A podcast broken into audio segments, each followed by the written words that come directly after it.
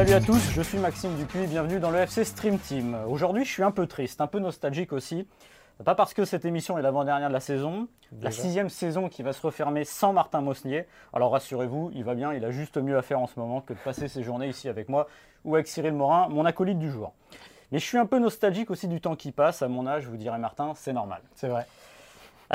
Mais je suis quand même heureux. Heureux pourquoi? Parce que cette émission n'est pas une émission comme les autres. C'est même un numéro spécial, j'ai envie de dire, pour deux raisons.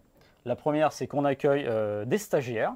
On a Chloé, Nassim et Josua qui sont là et qui pourront intervenir s'ils ont envie de parler. C'est des collégiens et des lycéens. Ils m'ont déjà dit qu'ils avaient envie de te couper plusieurs fois la parole. Ah tu bah, dis souvent des bêtises. C'est possible, ça je veux bien croire.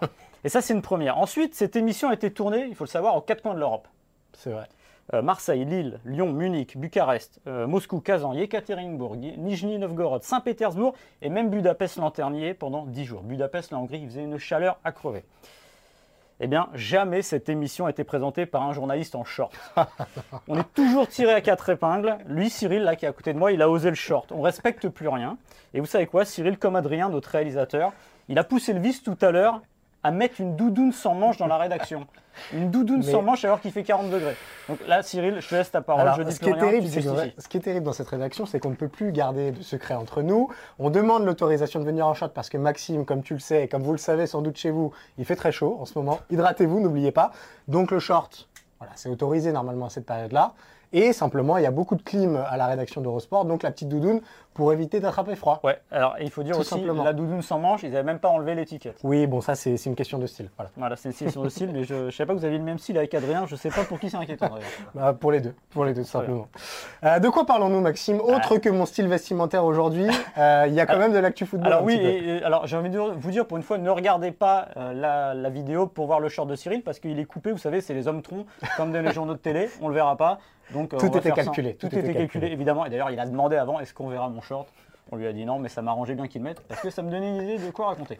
Donc on va parler du PSG, on va parler du PSG et de Christophe Galtier qui, a priori, Mais de plus en plus proche en tout cas. Euh, on sait qu'entre Zinedine Zidane et Christophe Galtier, euh, le cœur des décideurs parisiens euh, a balancé, mais on s'oriente d'heure en heure bah, d'une signature de Mm. Christophe Galtier comme entraîneur du Paris Saint-Germain. Est-ce que c'est le bon choix Tout simplement? On, on reviendra sur la carrière de Christophe Galtier et on donnera nos arguments, Maxime, avant de passer au deuxième sujet. Alors le deuxième sujet, on ira en Angleterre et en Allemagne. On parlera de Sadio Mané. Sadio Mané qui a priori va quitter Liverpool pour Ouais. rejoindre le Bayern de Munich. On va essayer de décrypter un peu ce transfert-là et de se poser la question du côté de Liverpool. Est-ce que bah, Liverpool a raison finalement de sacrifier l'un des trois hommes qui furent à l'origine de son succès ces dernières années Et on terminera cette émission en parlant d'un club historique euh, très mal en point. C'est évidemment les Girondins de Bordeaux. Euh, la DNCG a prononcé un avis pour une rétrogradation en N1. On aura un invité, Nicolas Pietrelli, euh, qui gère le site webgirondin.com pour nous parler de la situation des Girondins et notamment de son président Gérard Lopez qui fait couler beaucoup d'encre. Ouais, qui, fait beaucoup- qui fait couler tout court. même. Ouais, qui fait tous les... Exactement. Euh, cette émission est à retrouver sur toutes les bonnes plateformes de podcast, les mauvaises aussi. Donc euh, vous nous trouvez à peu près partout. N'hésitez pas. Les meilleurs moments de l'émission, évidemment, c'est sur le site eurosport.fr. Puis on va démarrer parce qu'il fait très très très très chaud et moi je ne suis pas en short donc j'ai un peu chaud. Alors Maxime, on parlait de température, euh, ça a augmenté de quelques degrés Ouais. ces dernières heures du côté du Paris Saint-Germain pour une arrivée de Christophe euh, Galtier. On va essayer d'être très concis déjà en rappelant ce qui se passe. Ça fait plusieurs semaines que le board parisien hésite entre deux noms.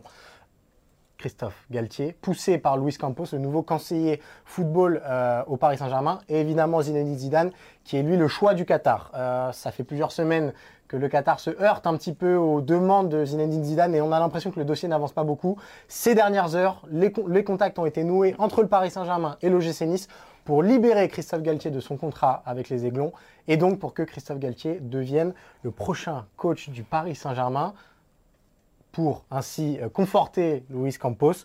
Maxime, première question toute simple. Est-ce que Christophe Galtier, pour le Paris Saint-Germain, c'est un bon choix? Alors ça je te le dirai dans un an, dans deux ans. Ouais. Mais sur le papier ça ressemble à quelque chose en tout cas de super excitant et de très intéressant. Pourquoi? Parce que tu parles de Galtier, tu parles de Zidane. Alors sur le papier on va dire oui bah, Zidane, trois Ligues des Champions, ça fait Bien pas sûr. le à côté. Ok. Sauf que Zidane, comme on le répète ici euh, depuis des mois et des- même un peu plus que ça, Zinedine Zidane est obsédé par une chose de l'équipe de France. La Coupe du Monde, c'est au mois de novembre jusqu'en décembre, et la Coupe du Monde, a priori, après, possiblement, il y a une place qui se libère, et euh, pardon, Zinedine Zidane y est très sensible. Moi, j'ai souvent dit ici que la meilleure chose qui pourrait arriver au PSG, c'est d'avoir un entraîneur de la poigne de Didier Deschamps. Un pragmatique. Et bien pour moi, tout simplement, euh, Christophe Galtier, c'est un mini Didier Deschamps, tout simplement. Euh, Martin Mosnier était allé voir, c'est au printemps, juste avant la finale de la Coupe de France. Il a parlé de ça avec lui et il y avait notamment euh, ce côté euh, de parler de Deschamps et lui il se revendique de ça. Pour lui, être pragmatique, c'est pas un problème. Et je pense que le PSG aujourd'hui a besoin de pragmatisme tout simplement. L'histoire de le mettre avec Campos, je pense c'est aussi la meilleure chose qui pourrait lui arriver parce que je te dirais que Galtier qui serait arrivé l'année dernière au PSG avec l'environnement tel qu'on le connaît avec Leonardo, je ne suis pas certain pour le coup. Parce que Leonardo, on sait qu'il est très politique. On a vu, il a donné une interview dans l'équipe aujourd'hui qui est il parle, mais il ne dit absolument rien. Et il, défend son, bilan qui se résume à quoi? Avoir fait venir Messi, alors que Messi, de toute façon, il n'avait aucune autre porte de sortie que le Paris Saint-Germain. Donc je pense que de l'amener avec Campos, c'est très bien. On l'avait vu avec Campos. Ça lui avait posé problème quand il avait quitté Lille, parce qu'il avait dit Moi, je vais devoir m'occuper du recrutement, j'ai pas envie de faire ça. Ils ont des chasses gardées bien euh, précises les uns et l'autre, sans jalousie, parce que il n'y en a pas un qui lorgne le poste de l'autre. Sachant qu'ils ont déjà travaillé ensemble, donc ils, connaissent aussi le mm. périmètre de chacun. Donc euh, moi je suis d'accord avec toi sur, sur le cas Campos. Je t'ai coupé, excuse-moi Maxime. Non, non, non, mais tu peux y aller, c'est tout. Moi, moi je suis d'accord avec toi sur une chose. Euh, ça fait des années que le Paris Saint-Germain mise sur des tacticiens. Mm. Euh, on a eu Unai Emery, on a eu Thomas Tuchel, on a eu Mauricio Pochettino. Ces entraîneurs-là étaient censés apporter une patte mm. au Paris Saint-Germain. Ça n'a jamais pris. Pourquoi? Parce que le Paris Saint-Germain n'est pas un club qu'on peut, euh, où c'est beaucoup plus difficile d'imposer sa vision euh, qu'à Tottenham, euh, qu'à Villarreal, etc. Donc, ça fait des années qu'on dit et qu'on le répète qu'il faut plus un meneur d'hommes qui colle à ces besoins-là. Zinedine Zidane est un type de meneur d'hommes.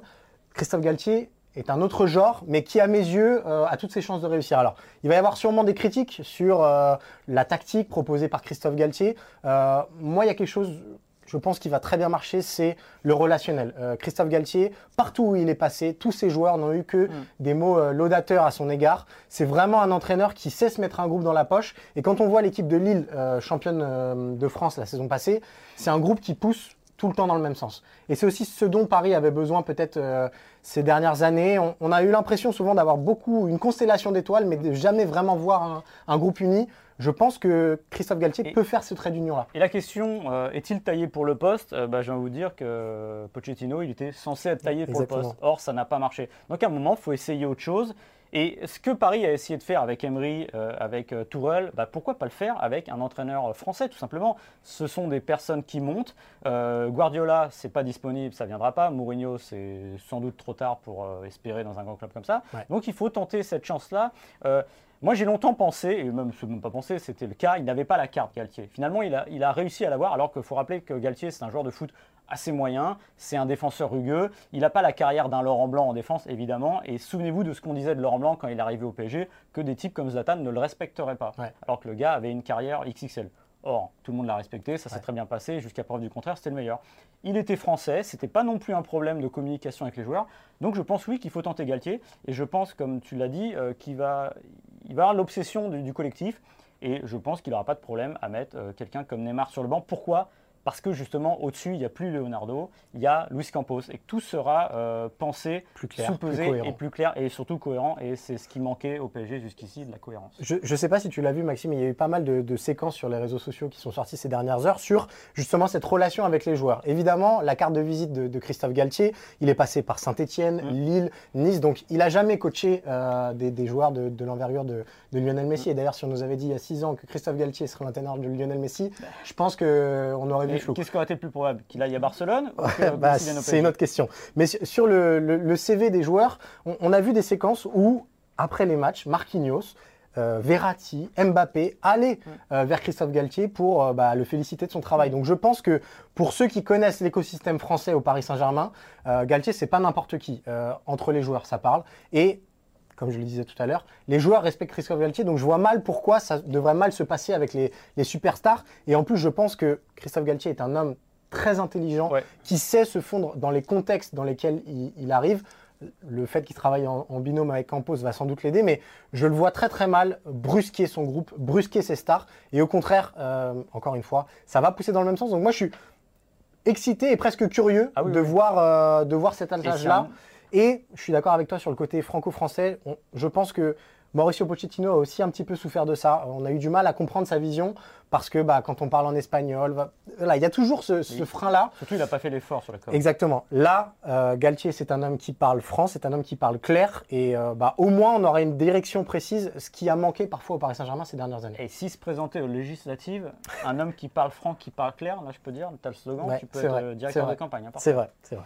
Maxime, on va passer au cas Sadio Mané, l'homme qui fait beaucoup parler ces dernières heures sur le mercato parce que le Bayern Munich est en passe de formuler une nouvelle offre de près de 50 millions d'euros euh, à Liverpool pour son Sénégalais. Une offre qui devrait un peu plus contenter euh, les Reds qui de toute façon ont déjà son remplaçant à la personne de Luis Diaz et qui ont également recruté cette semaine Darwin Nunes comme euh, attaquant de pointe. On va se poser une question toute simple. Est-ce que Liverpool fait une erreur en libérant Mané Alors j'ai envie de dire, sans mauvais jeu de mots, que Darwin, c'est l'évolution. C'est la logique de la, la suite. Et euh, en fait, je- il faut prendre. En fait, si tu veux bien euh, comment dire, analyser ce transfert, il faut faire le the big picture, regarder Ouais. autour. C'est-à-dire que Liverpool, c'est un club prévoyant. Euh, c'est un club qui a bâti une, partie, une grande partie de son su- succès sur un trio offensif, Firmino, Mané, Salah, d'exception, qui à un moment se dit, bah, il est peut-être euh, temps d'injecter un peu de sang neuf. Voilà. Il y a plein de choses euh, qui doivent se passer en interne, qu'ils voient. On l'a vu cette année, Firmino a un petit peu disparu. Là, ils se disent que Mané arrive quasiment en fin de contrat, qu'il faut peut-être aller chercher quelqu'un qui euh, proposera un avenir beaucoup plus, j'allais dire, long à Liverpool. Et c'est vrai que quand on s'appelle Mané, notamment, qu'il y a le Bayern qui vient, que potentiellement le Bayern est prêt à mettre 50 millions, il n'y a pas tellement de raisons que ça ne se fasse pas, hormis évidemment l'attachement du joueur au club de Liverpool, qui est un club quand même à part. Voilà. Mais c'est malgré tout lui qui a demandé son départ euh, Oui. aux Reds euh, cette saison. Mais je pense qu'encore une fois, c'est une intelligence collective en fait qu'il y a. Je pense qu'il n'y a pas de sacrifice. Euh, c'est sûr qu'il y a toujours un pari quand vous allez chercher un joueur. Darwin, ça va être un pari évidemment parce que ça va être nouveau, il va falloir se réinventer.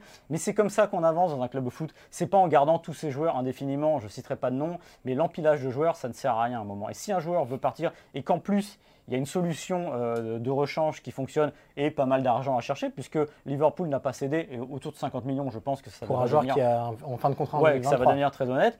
Et pensez aussi, c'est intéressant aussi de se mettre dans la position du joueur. Je pense que Mané, Bayern Munich, il peut difficilement faire mieux Ouais, de- post-Liverpool et dans la philosophie du joueur et dans ce qu'il attend d'un club et ce qu'un club attend d'un joueur. Donc je pense que on est peut-être sur un transfert, sur euh, une évolution gagnante-gagnante des deux côtés pour le coup. Alors, euh, je ne suis pas complètement d'accord avec toi euh, sur le gagnant-gagnant parce que le Mané de Liverpool ces six derniers mois, Mm. c'est un joueur qui est ultra important au Mm. collectif des Reds. Alors, évidemment, Darwin Nunes, Luis Diaz vont, vont le devenir, euh, c'est évident. Mais dans la façon dont les Reds euh, ont construit leur saison, euh, il a joué un rôle ultra important. Et moi, ce qui m'embête un petit peu dans le cas Sadio Mané, c'est que malgré tout, euh, dans le traitement qu'il a eu à Liverpool, il a toujours été un tout petit peu en dessous des autres stars du vestiaire. Quand on parle de Liverpool, on parle de Mo Salah. Sadio Mané, il faut savoir que c'est le 12e salaire actuellement à Liverpool. Il est très très très très loin de Virgil van Dijk, Thiago Alcantara et Mo Salah qui sont les, les meilleurs salaires euh, à Liverpool. Donc déjà, je pense que ça joue euh, dans la perception euh, d'un joueur euh, et du respect qu'a le club, euh, ce club-là en- envers lui. Euh, et surtout, en fait, je pense que du côté de Liverpool, on a presque été surpris que Mané prenne cette envergure-là.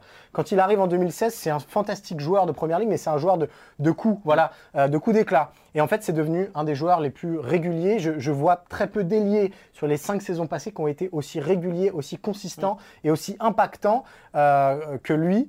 Euh, il est quasiment à 50 matchs par saison quand même. Donc, quand on sait le style de jeu de Jürgen Klopp, ça dit beaucoup de choses. Donc, effectivement, c'est gagnant-gagnant et pour le joueur et pour le Bayern. Je suis pas sûr que Liverpool sorte grandi sportivement de l'affaire, même si dans la planification, tout s'explique. Voilà, c'est vraiment le côté planification. Sportif, de toute façon, il y a toujours un point d'interrogation à partir du moment où j'allais dire, vous démantelez un trio comme ça.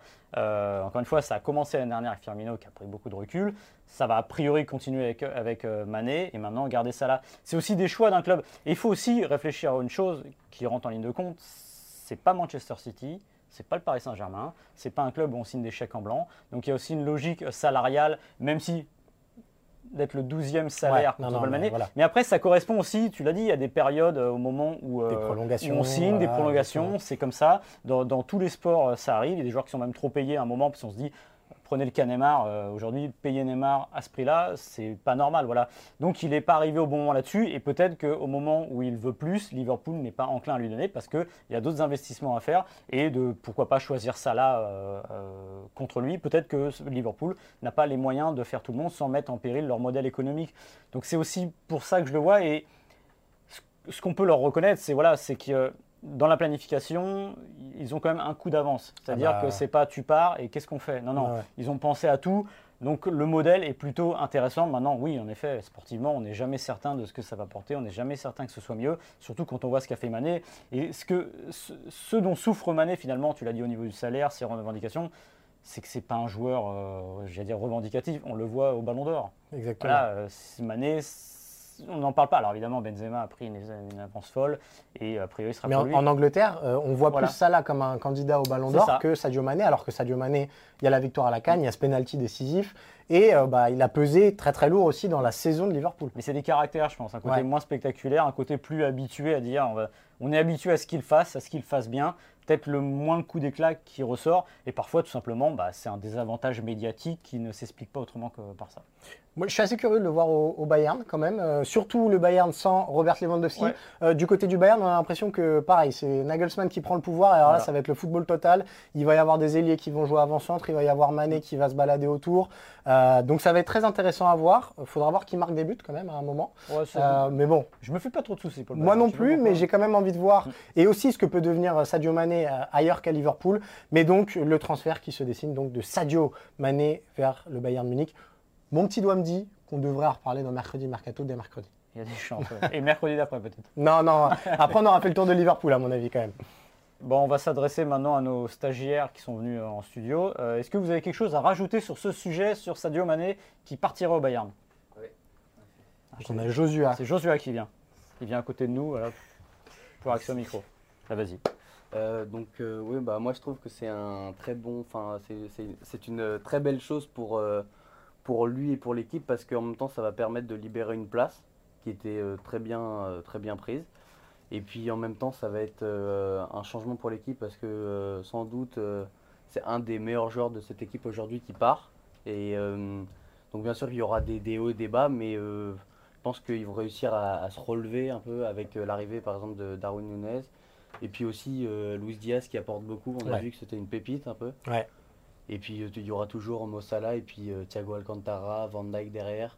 Donc ça restera toujours une équipe formée. Et si toi, tu étais à Liverpool, tu l'aurais laissé partir? Ça aurait été discutable quand même parce que c'est quand même un Donc, tu aurais bon signé le chèque en blanc, toi? Non, quand même pas. Mais euh, bah il y aurait eu discussion. Mais bon, je, je pense que c'est euh, c'est son choix aussi après de partir. Il sent qu'il a fait il a fait beaucoup de choses à Liverpool. Il a apporté euh, la Ligue des, enfin pas la Ligue des Champions cette année, mais il a apporté beaucoup. Euh, cette année, ils ont gagné euh, pas mal de choses quand même. Ils sont finis deuxième de première ligue. Et puis euh, voilà, c'est un départ. Et puis euh, maintenant, on va voir ce qu'il va apporter au Bayern de Munich. Très bien. Qu'est-ce que tu veux faire plus tard Moi Ça, c'est Euh, l'école des fans. Parce que Ouais. Maxime, il prend sa retraite l'année prochaine, Ouais. donc il y a une place au FC Stream Team si tu veux. hein. Euh, non, je sais pas. Bah, je travaille dans le sport. Le sport, euh, le sport Bah, euh, avec le ballon ou euh, Peut-être, bah, on sait pas, peut-être pratiquer une carrière sportive parce que je fais du rugby en ce moment. D'accord. Ah. Ou peut-être travailler. T'es dans- t'es, euh, t'es de la ligne arrière, non? Euh, troisième ligne. Ah oui, c'est ce que je vais dire. Parce que... Ouais. Ou peut-être travailler dans. Bah oui, je suis pro sport. Ah bah écoute, Allez, t'envoies ton CV, la candidature est, est posée.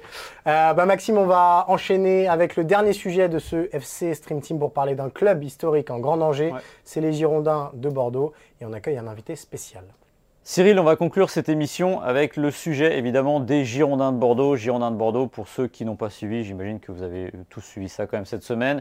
Les Girondins de Bordeaux qui étaient déjà relégués en L2 et qui ont été relégués administrativement par la DNCG euh, en National 1, donc le troisième euh, échelon du football français. C'est une situation dramatique parce qu'il faut quand même le rappeler, les Girondins de Bordeaux sont un, globe- un grand club français, 6 titres de champion de France, 4 Coupes de France, une demi-finale de C1 en 85, une finale de C3 en 96. On ne parle pas euh, de n'importe quel club. Donc pour parler de ça et un peu décrypter cette situation qui n'est pas forcément très compréhensible pour le, le- j'allais dire le commun des mortels ou le badaud, on va accueillir Nicolas Petrelli de Web Girondin. Salut Nicolas. Salut Maxime. Première question, Salut Cyril. comment ça va? Ça pourrait aller mieux. Écoute, euh, ça va mieux que le club, en tout cas. Mais ça pourrait aller mieux. Il me tarde d'être dans, dans 15 jours pour connaître l'issue de, cet appel devant la commission de la FFF. Alors, est-ce que tu peux nous résumer assez, euh, je ne vais pas dire rapidement, mais assez simplement ce qui arrive à, Bordeaux, euh, au Bordeaux de Gérard Lopez, dont on parlera après? D'accord. Tu veux que je commence euh, à Gérard Lopez? Non, non, on va commencer par Bordeaux. C'est pour après. D'accord. Donc, qu'est-ce qui arrive à Bordeaux? Mais Bordeaux, aujourd'hui, est un club en perdition qui est euh, sur le point de perdre euh, son statut euh, professionnel dans 15 jours si aucune solution financière n'est trouvée. Parce que Bordeaux, aujourd'hui, a comme propriétaire la société Jogo Bonito, qui appartient à Gérard Lopez. et cette société n'a pas su apporter des garanties financières pour clôturer les comptes au 30 juin de cette année et pour assurer financièrement la survie du club pour la saison prochaine en Ligue 2. Voilà. Donc euh, le souci, c'est qu'on a un actionnaire qui n'arrive pas euh, à subvenir aux besoins économiques du club des Girondins de Bordeaux. La situation euh, est celle-ci. Alors, il fallait 40 millions pour repartir en Ligue 2. je crois que Gérard Lopez proposait 10 millions sur ses fonds propres et 30 millions qui auraient dû venir des transferts. Et c'est là que ça se complique parce que, par exemple, bah, euh, ce qui aurait dû revenir euh, à Bordeaux pour Aurélien Chouamini, par exemple, revient à King Street et Fortress, qui sont les créanciers de Lopez. Donc voilà, le, club est dans une espèce d'impasse et maintenant, en gros, il faut un accord entre King Street, Fortress et Lopez et donc le club pour essayer de, redonner un peu d'argent au club. Mais il faut savoir aussi que King Street et Fortress a aussi à perdre si le club euh, dépose le bilan. C'est ça. Alors, ce qu'il faut savoir, euh, c'est que depuis que le club euh, a été racheté, mais en 2018, je pense qu'il faut revenir ici, euh, c'est à ce moment-là, en 2018, que Fortress et King Street rentrent dans les Girondins de Bordeaux. King Street en actionnaire, Fortress en créancier.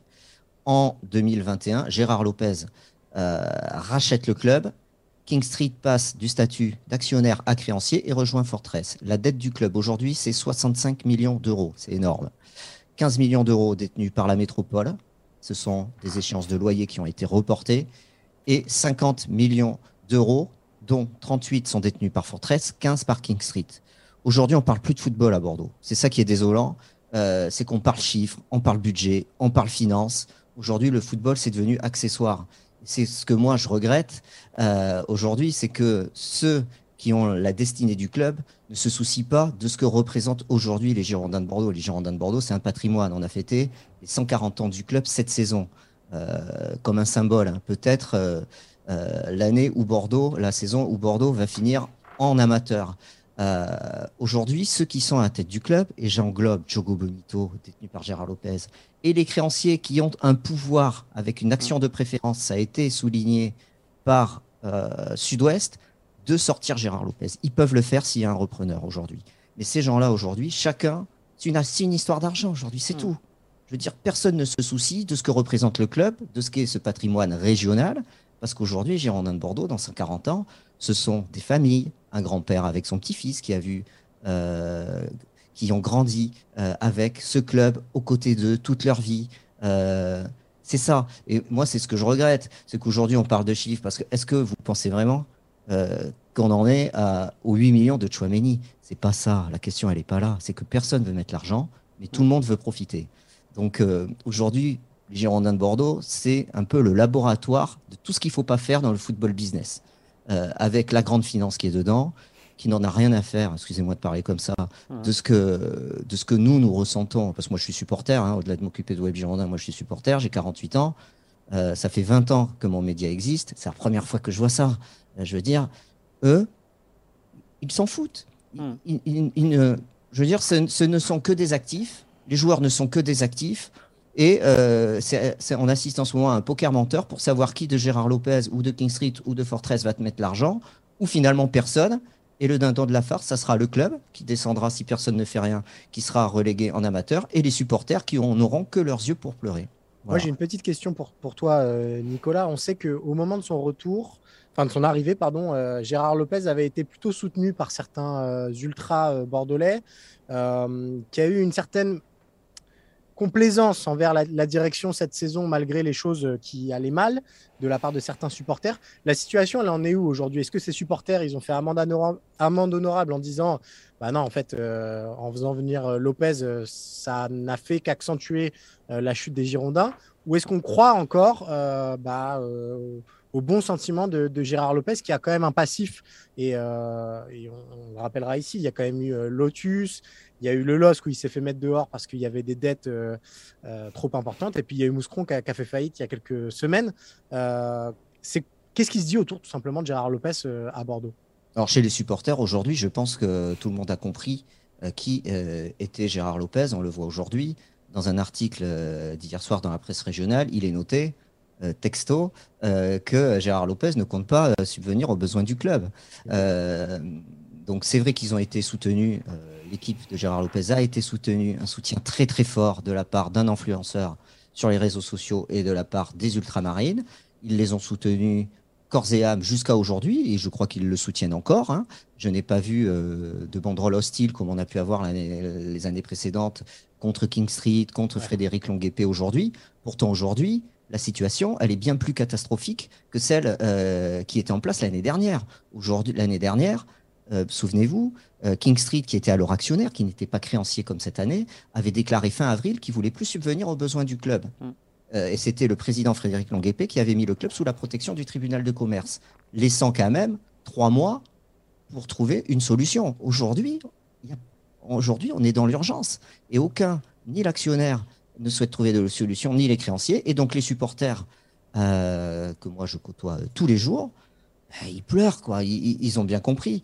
ils ont bien compris à, qui on avait affaire et que Bordeaux est vraiment, est vraiment le jouet d'intérêt économique et que finalement euh, l'intérêt du club passe euh, au second plan. En tout cas, moi, c'est mon avis et tous les faits le démontrent, que ce soit dans la gestion sportive ou dans la gestion financière, passe au second plan. Et ce qui intéresse ceux qui ont la main sur le club, c'est de gagner de l'argent avec ce club. Voilà. Et aujourd'hui, ben, on ne sait pas euh, où on en est. En tout cas, pour répondre à ta question, oui, je crois qu'il est toujours soutenu par les ultramarines, qui ont eu quelques revendications lors du dernier match à domicile pour demander un président délégué. D'ailleurs, petit aparté, Gérard Lopez avait fait un, un, communiqué le soir même de la relégation, hein, qui était prêt, où il promettait euh, des changements, notamment des changements importants euh, dans la, structure et l'organisation du club. Et finalement, on est euh, un mois après et il n'y a toujours rien eu. Il promettait aussi de jouer la montée en Ligue 1 le soir de la descente. Aujourd'hui, force est de constater euh, qu'en tant qu'actionnaire du club, il n'est pas capable de subvenir aux besoins du club. Donc moi, ce que j'ai envie de dire, si lui ne peut pas subvenir aux besoins du club, qu'il laisse sa place à des gens qui peuvent, qui souhaitent euh, apporter leur secours euh, au FCGB.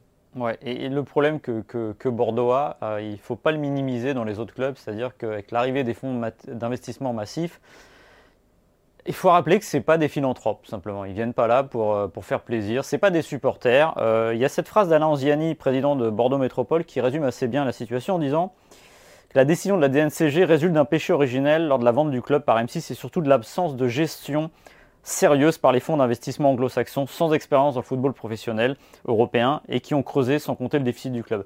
Et ils ne sont pas là tout simplement pour, euh, euh, faire des courbettes. Euh, Lopez, comme par hasard, à Lille, il se fait dégager à un moment parce que la dette est trop forte. Euh, c'est aussi des fonds d'investissement, c'est un club qui n'était pas en bonne santé financière. Et ce qui est arrivé à Bordeaux, c'est encore plus spectaculaire parce que le problème avait démarré plus tôt avec d'autres. Mais c'est vraiment la finalité. Et quand je vois que Angers va vers des fonds d'investissement, que la Ligue 1 avec CVC se met dans les mains d'un fonds d'investissement, c'est pas juste des gens qui viennent amener de l'argent, c'est pas des philanthropes. Donc quand ça va pas, et eh ben ça va pas. Ils préfèrent retirer leur bille parce que le foot, ils n'en ont rien à carrer, comme euh, King Street et Fortress n'en avaient rien à carrer de Bordeaux. Donc la situation de Bordeaux aujourd'hui, elle est là. L'espoir peut-être, c'est de dire que vu que ce sont des financiers qui se disent que s'il y a des pots de bilan, ils peuvent tout perdre. Alors essayer de trouver un arrangement avec Lopez. Mais ça, c'est voilà, ça va dépendre des, qualités de négociateur de Lopez. Je pense que c'est quelqu'un qui doit être un bon négociateur parce que pour arriver à avoir Lotus terminé comme ça, avoir Lille puis Bordeaux, c'est qu'il a, a quelque chose en plus qu'on n'arrive pas bien à avoir. Mais en tout cas, il sait faire. Donc l'espoir, maintenant, il est là tout simplement que les deux arrivent à s'entendre et sauver le club pour retrouver la Ligue 2 euh, l'année prochaine. Peut-être petite question en plus, euh, Nicolas. à Bordeaux, il y a aussi un serpent de mer depuis des années d'un repreneur local qui, pour le coup, euh, serait amoureux du club. Et est-ce que cette solution-là, elle est encore envisagée aujourd'hui ou bah, personne se bouscule au, portillon pour sauver ce club-là, qui est dans cette situation-là en tout cas? Alors, je m'appuierai sur les propos du maire de Bordeaux il y a quelques jours, Pierre Hermic, qui a dit qu'il l'avait entendu et qu'il le sait, c'est pas un hasard s'il le déclare, qu'il y a des repreneurs qui espèrent euh, aujourd'hui euh, venir sauver le club Mm. et, et- et venir le, le reprendre et le racheter. Et oui, mais moi je peux le- vous, vous le dire et vous le confirmer. Oui, il y a quelqu'un qui travaille. Oui, il y a un dossier euh, qui est aujourd'hui euh, en train de se monter dans l'urgence. Mais ce sont quand même des gens qui travaillent depuis plusieurs mois dessus pour venir essayer de reprendre le club et de le sauver. Il faut être un peu fou hein, pour même pour se lancer dans un projet comme ça parce que c'est beaucoup d'argent. Euh, mais pour ça, il faut qu'il y ait la volonté de l'actionnaire euh, Gérard Lopez de, de céder la main, même si aujourd'hui il n'aurait plus la main de par cette action de préférence dont je parlais tout à l'heure. Et il faut que Fortress et King Street euh, fassent jouer leur pouvoir euh, de changer la destinée du club parce qu'ils le peuvent en acceptant de discuter ou, d'engager euh, des conversations avec ce repreneur. Voilà, on en est là. C'est-à-dire que quand on est supporter des Girondins de Bordeaux, on en est à espérer soit que Gérard Lopez trouve une solution euh, avec King Street et Fortress, soit qu'il y ait un repreneur qui arrive, mais on a un délai vraiment très court, il y a 15 jours pour apporter des garanties, soit, je pense que c'est ça la situation, soit d'une euh, reprise du club, toutes les garanties, d'une reprise du club par un nouvel actionnaire, mais ça faut la volonté de ceux qui sont en place de le faire, soit un accord entre les parties en place pour que Bordeaux puisse repartir en Ligue 2. Mais si ces deux solutions-là sont pas trouvées, ben, Bordeaux jouera en National 3 et là, ça sera une catastrophe économique euh, pour la région. Et puis il faut, rappeler qu'il y a évidemment la, vente de joueurs qui est possible, mais Bordeaux aujourd'hui dans une situation telle que par exemple un Sekou Mara, il va pas partir pour 10 millions. hein. Les, acheteurs savent en face que euh, le club est exsangue, le club n'a pas, pas de possibilité pour faire de levier par rapport à ça. Donc c'est une situation très compliquée. Euh, donc on sera en gros euh, première quinzaine de juillet, puisque c'est l'appel de la DNCG, il me semble. Première semaine, euh, Première semaine. j'espère, puisque de toute façon, au 15 juillet, les compétitions doivent Ah être oui, bouclées. Donc, euh, première semaine, j'espère que ça sera euh, plus rapidement possible. Et, et on précisera, et c'est la une de Web Girondin euh, ce, ce vendredi matin, que euh, le groupe reprend dans 7 jours. Euh, le groupe professionnel et le- les joueurs ont une reprise dans 7 jours et que bah, Belle bon courage à eux pour Ouais. se reconcentrer sur le travail, sachant que c'est le flou le plus total. Et puis, il faut, tou- Exactement. il faut toujours rappeler aussi qu'il y a les footballeurs et il y a aussi, euh, tu, disais, euh, Nicolas, sur les fans, ça, et tous les salariés, tout ce microcosme, un club, ça fait vivre énormément de monde. Et bah, une relégation, c'est dramatique. Alors, une double relégation, relégation et un Voilà. dépôt de bilan, je vous, Mm. ima- je vous laisse imaginer. Mais merci Exactement. Nicolas. Merci beaucoup, merci, Nicolas. messieurs. Merci à vous. On peut retrouver Nicolas Petrelli sur Web Girondin. Euh, je crois que Cyril, c'est la fin de cette émission maintenant. Absolument, absolument. On a, on a mérité notre week-end, Maxime. On a mérité notre week-end parce que, comme on vous l'a rappelé, bah, on était accompagné aujourd'hui de, de jeunes stagiaires de 3 qui sont venus euh, nous écouter, nous regarder. On va maintenant faire le débrief avec eux. J'espère qu'ils ne sont pas trop trop sévères avec ce qu'on a dit, qu'on n'a pas trop dit de bêtises durant cette euh, grosse demi-heure, 40 minutes qu'on a passé avec vous et avec eux. On s'est tout dit Yes. Tu te- Tu t'hydrates, hein, surtout. Tu fais Bien attention parce qu'il fait très chaud et euh, c'est pas bon la chaleur. Là. Exactement. Non, non, hydratez-vous, faites attention à vous et on se donne rendez-vous euh, la semaine prochaine. Même jour, même heure. Même jour, même heure. Salut Salut.